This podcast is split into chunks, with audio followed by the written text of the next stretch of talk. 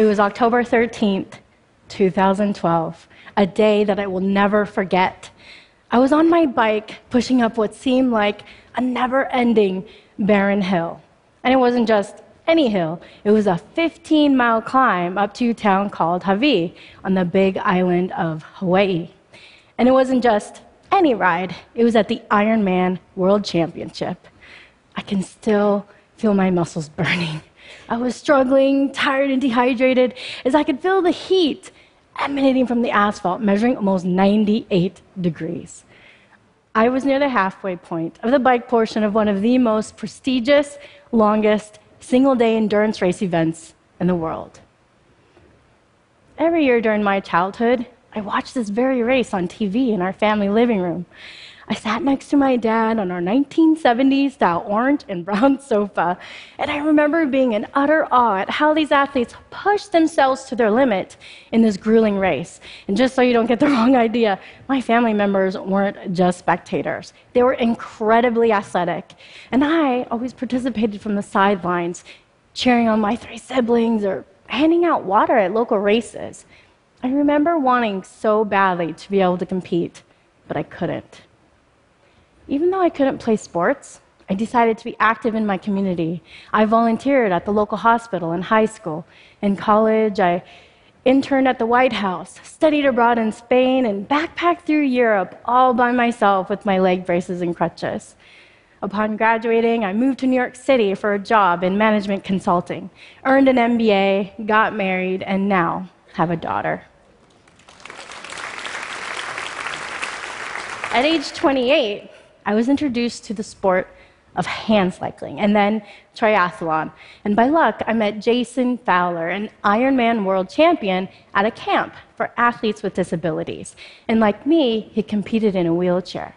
And with his encouragement, at age 34, I decided to go after Kona. The Kona or Hawaii Ironman is the oldest iron distance race in the sport. And if you're not familiar, it's like the Super Bowl of triathlon.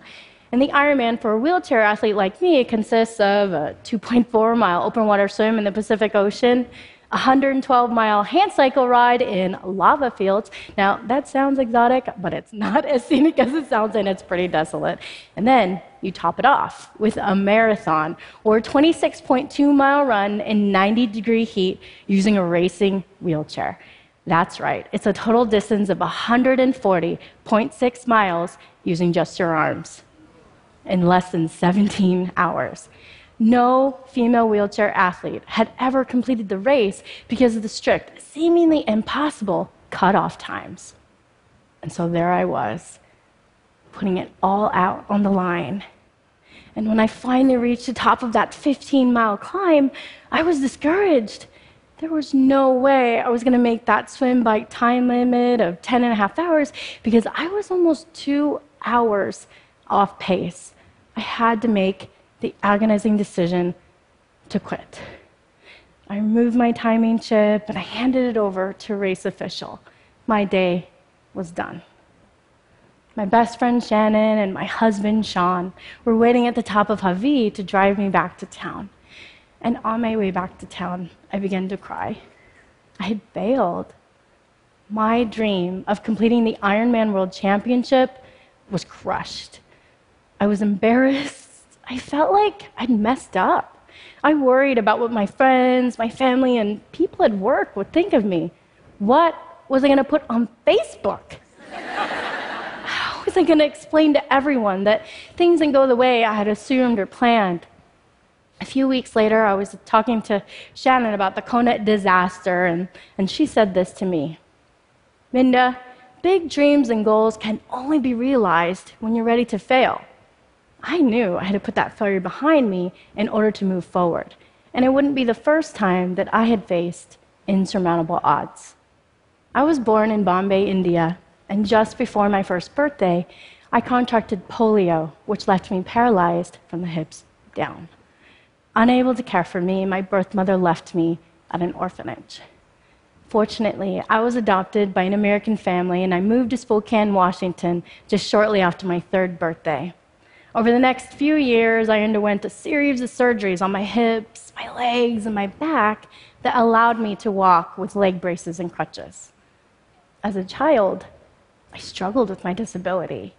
I felt like I didn't fit in. People stared at me all the time, and I was embarrassed about wearing a back brace and leg braces, and I always hid my chicken legs under my pants. As a young girl, I thought thick, heavy braces on my legs did not look pretty or feminine.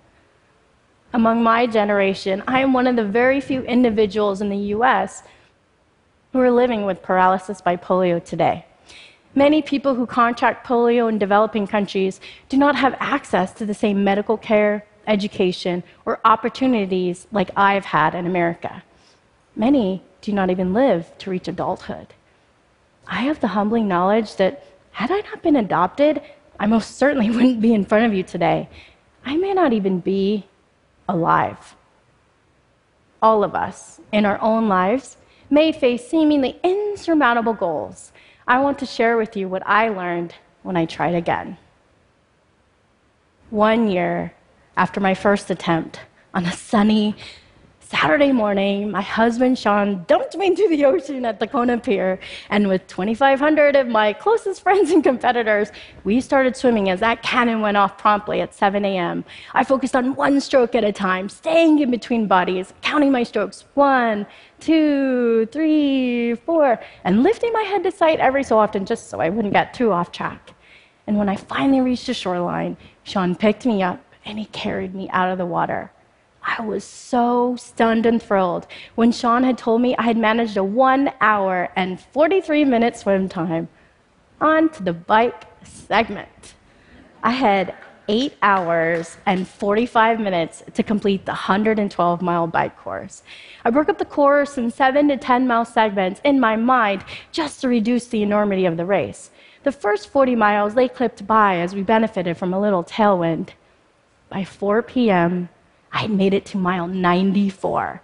And I did the math and I realized I was in serious time jeopardy because I had 18 miles to go in less than 90 minutes. And, and that included a few sizable hill climbs. I was stressed out and I was scared that I was going to make that time cutoff again.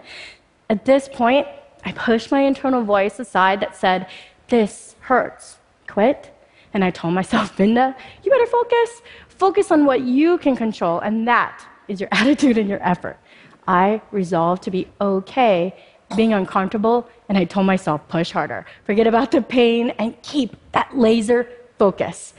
For the next 90 minutes, I cranked as though my life depended on it. And when I rolled into town, I heard on the loudspeaker, Minda Dentler is one of the last competitors to make the bike cutoff. I did it.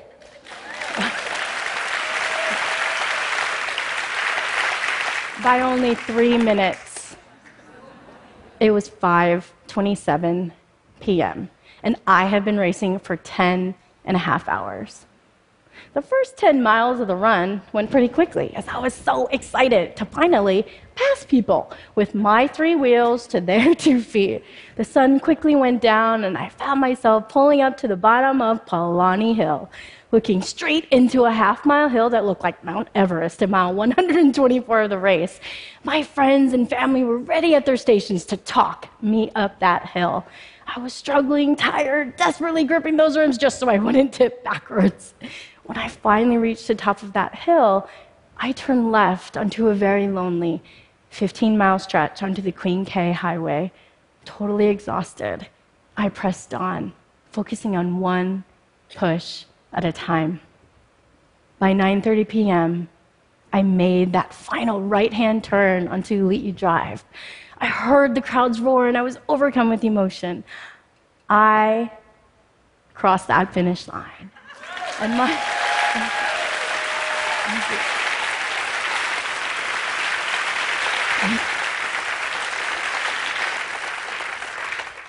my final time was 14 hours and 39 minutes. For the first time in the 35 year history, a female wheelchair athlete completed the Ironman World Championship.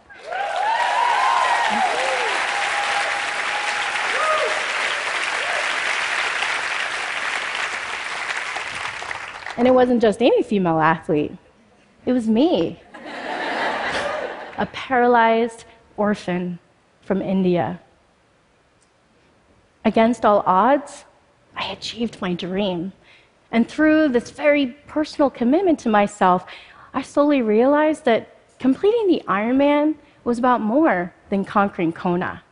It was about conquering polio and other disabling but preventable diseases, not only for myself, but for the millions of children who have been and still will be afflicted by vaccine preventable diseases.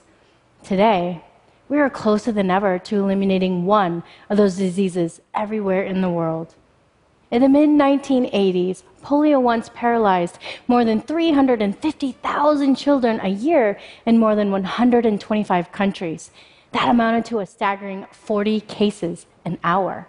By contrast, so far this year, the last endemic countries have reported a total of only 12 cases. Since 1988, more than 2.5 billion children have been immunized against polio, and an estimated 16 million children who otherwise would have been paralyzed like me are walking. Despite this incredible progress, we know that until it's eradicated, polio remains a very real threat, especially to children in the poorest communities of the world. It can reemerge in some of the most remote and dangerous places, and from there, it can spread. And so, this is my new Iron Man to end polio. And I am reminded every day when I look at my two and a half year old daughter, Maya. She is able to climb a ladder in the park, push her scooter, or kick a ball across the grass. Almost everything that I see her do at her age reminds me what I could not do at that age. And when she was two months old, I took her to get her first polio vaccine. And when the doctor came in the room to prepare the shot, I asked him if I could take a picture to document the moment. When we left the room, I could feel my eyes welling up with tears. I cried the entire way home. It was in that moment that I realized that my daughter's life would be very different from mine. She will never be faced with the crippling disability of polio because a vaccine was available and I chose to get her immunized. She can do anything she wants, as can each of you. Now, I'd like to leave you all with one question What is your Iron Man? Thank you.